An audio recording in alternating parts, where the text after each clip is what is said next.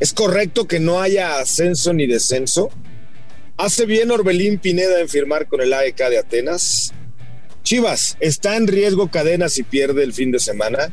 Esto y más lo platicamos en tiro directo, exclusivo de Footbox.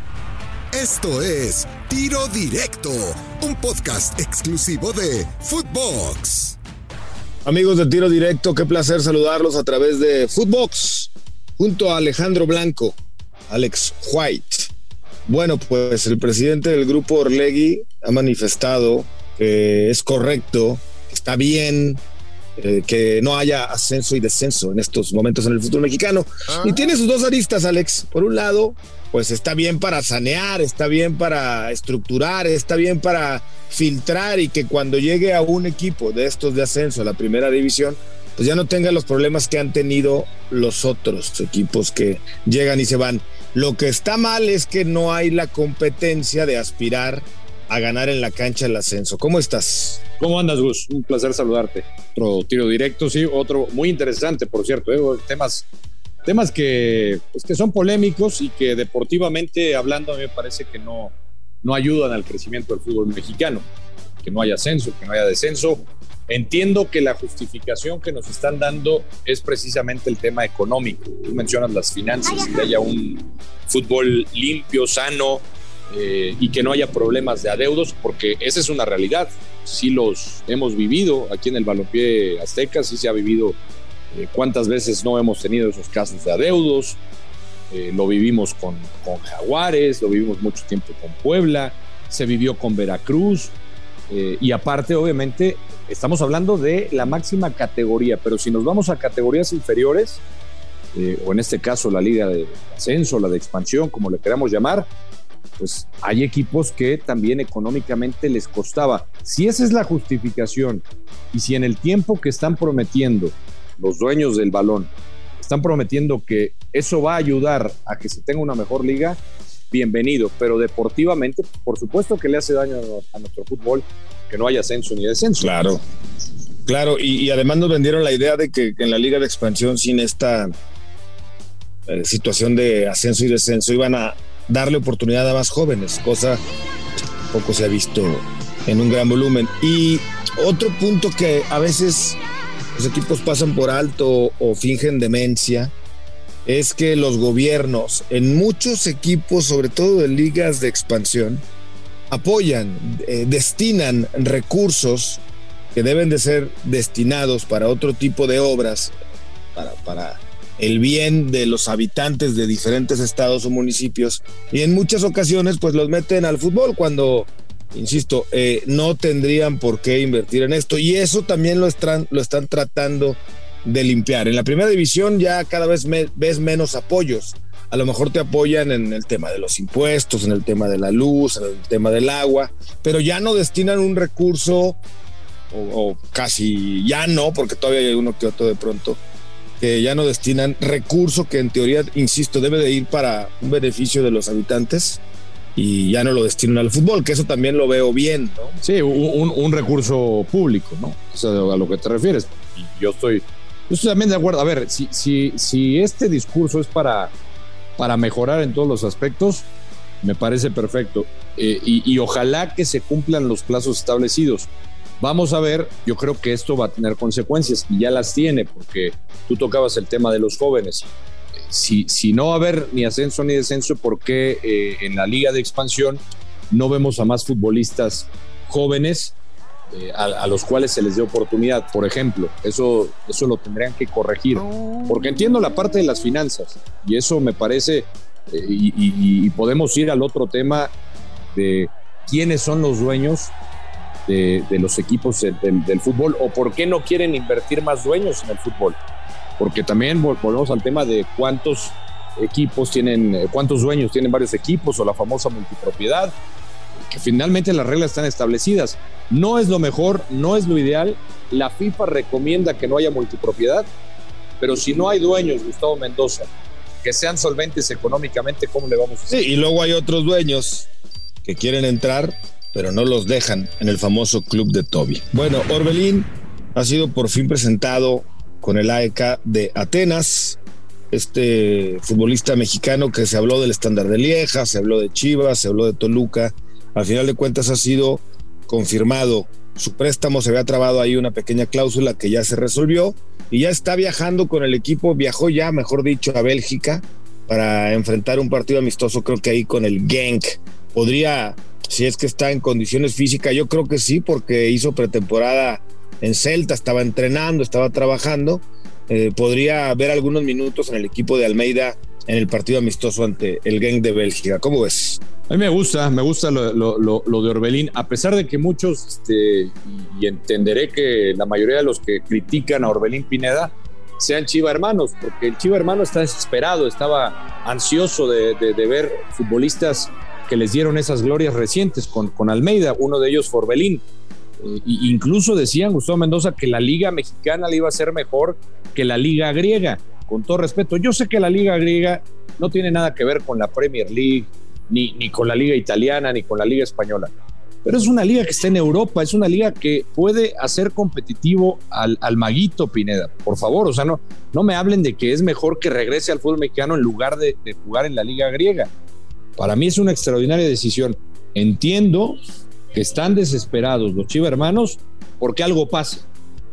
Pero Gustavo Mendoza, la mejor decisión, y además Orbelín había manifestado que sus deseos eran quedarse en el viejo continente. Y además va a estar con un entrenador que lo conoce y que lo quiere.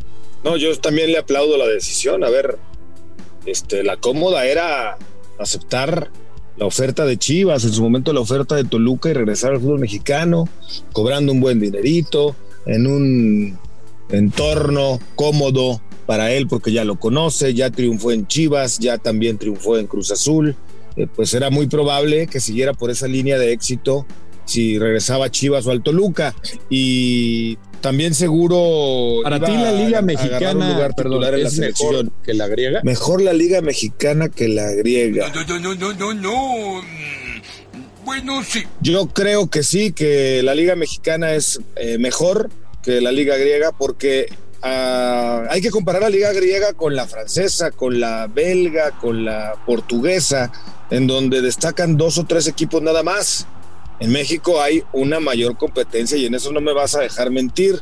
Acá pueden ser campeones ocho, por lo menos ocho, nueve pueden aspirar a un título de manera seria. En ese sentido, mi querido Alex, creo que sí era mejor la Liga Mexicana. Pero estar del otro lado del charco, estar en Europa, estar con chance de pelear un boleto para Conference League, para Europa League o para Champions League, pues sí te da otro nivel. No, no, yo, yo estoy de acuerdo en esa parte. Para mí fue una extraordinaria decisión. Y, y, aquí si algo hemos señalado del futbolista mexicano que va a Europa, pues es la mentalidad que lo debe distinguir. Qué bueno que se quede. ¿Cuánto tiempo le costó cumplir su sueño. Pues qué bueno que se quede, aunque sea en la Liga Griega. Yo le aplaudo la decisión. De acuerdo. Y en el tema de Guadalajara, Chivas se enfrenta a una aduana complicada como la de Santos Laguna, en calidad de visitante, Santos será local. Pues, eh, caray, es un partido de pronóstico reservado. Tampoco es que Santos ande muy bien. De local se hace muy fuerte y vimos el partido que le gana a Monterrey con voltereta 4 a 3, espectacular, pero luego pierde en Puebla y Guadalajara que no ha podido ganar y que no ha encontrado el gol en el campeonato y que además no va a poder contar con Santi Ormeño todavía, pues creo que la presión es grande, ¿no? ¿Crees que si pierde cadena se ponga en duda la continuidad del estratega? Yo creo que va a hacer mucho ruido si pierde, pero no. Hay, que tomar en cuenta algo, pues este, este torneo es diferente, porque es un torneo corto, es un torneo express, es un torneo que para tomar una decisión de ese tipo, eh, los equipos se la van a pensar. Yo creo que Cadena va a continuar, pase lo que pase. Si fuera un torneo normal, te digo sí, pero es un torneo distinto. Hay que recordar que, se va a jugar de otra manera por la Copa del Mundo, se va a acabar antes. Y yo creo que por ese tema no se tomaría una decisión tan precipitada. Y, creo, y tú lo sabes bien, Gus, porque el dueño a Mauri creo que no le parecería que de repente de la noche a la mañana lleguen y le digan, ¿sabes qué? Pues ¿qué crees? Cadena siempre no. Vamos a traer otro técnico. Yo no creo que haya ese, ese tipo de manoseos con Guadalajara otra vez. Si pierde contra Santos, sí va a generar alarma, va a generar ruido, pero yo creo que Cadena va a terminar el torneo con Guadalajara. Y diste en un punto clave, un torneo express, tres y medio meses, cuatro meses máximo, para los equipos que eh, lleguen a las finales o a la final del fútbol mexicano, pues eh, la inmediatez de los resultados puede sentenciar de alguna manera la estabilidad de los entrenadores en los equipos de la primera división, pero por otro lado, pues también el, el directivo, el dueño, el presidente del club, tiene que entender pues que las condiciones no han sido las mejores. Y si le sumas en el caso de varios clubes que le siguen llegando refuerzos o los que tenían teoría eh, para reforzar no están llegando o se están lesionando, pues sí, yo creo que el tema y la palabra paciencia debe de ser clave en estos procesos. Totalmente, totalmente. Y, y a ver, si ya te dejaste deslumbrar, porque se dejaron deslumbrar con cadena, Gustavo Mendoza, tú fuiste uno de ellos. Tú fuiste uno de los que se dejó deslumbrar por cadena. Bueno, pues ahora aguántate con cadena. No es lo mismo que un técnico llegue como bombero a medio torneo a que le den la responsabilidad de un torneo iniciado. Entonces, pues ahora hay que aguantarse con cadena. Entiendo lo de la paciencia, me parece que es la clave, la paciencia para estos tipos de proyectos. Y a mí que me, Guadalajara no me venga a decir que no había de dónde reforzarse. Lo que no había era dinero, porque ahí está Beto Cejo, que si bien cambió dentro del mismo grupo de equipo del Santos al Atlas, pues al final de cuentas, si le hubieran ofrecido una buena lana al cuadro de la comarca o al grupo Orlegui, seguro, seguro se los hubieran vendido. Y ahí estaba Betocejo, y te puedo nombrar uno que otro en el fútbol mexicano que también, el Plátano Alvarado, que se fue a León, de Monterrey, en fin, había. Lo que pasa es que ya no hay dinero. Yo no sé por qué les espanta tanto decir, oigan, estamos bueno, pues Gustavo Mendoza parece que desapareció, se quedó callado, no le gustó lo que dije de Ricardo Cadena, que a varios los deslumbró, y uno de ellos fue Gustavo Mendoza. Ahora, pues se tienen que aguantar con el técnico de Chivas, a pesar de que no ha sido el mejor inicio del rebaño sagrado. Así es que desapareció Gus. Ya volví, ya volví, no desaparezco, no desaparezco. Me quedé callado. Mendoza, ya está. Me, quedé, me quedé callado para escuchar. Ya, ya, iba, ya iba a decir Gustavo Mendoza, ahora me escuchan, ahora no. Mejor dilo tú. Pero con mucho gusto, mi querido Alex Blanco. Como siempre, un placer saludarte en tiro directo. Yo soy Gustavo Mendoza. Ahora me escucha, ahora no. Esto fue Tiro Directo, un podcast exclusivo de Footbox.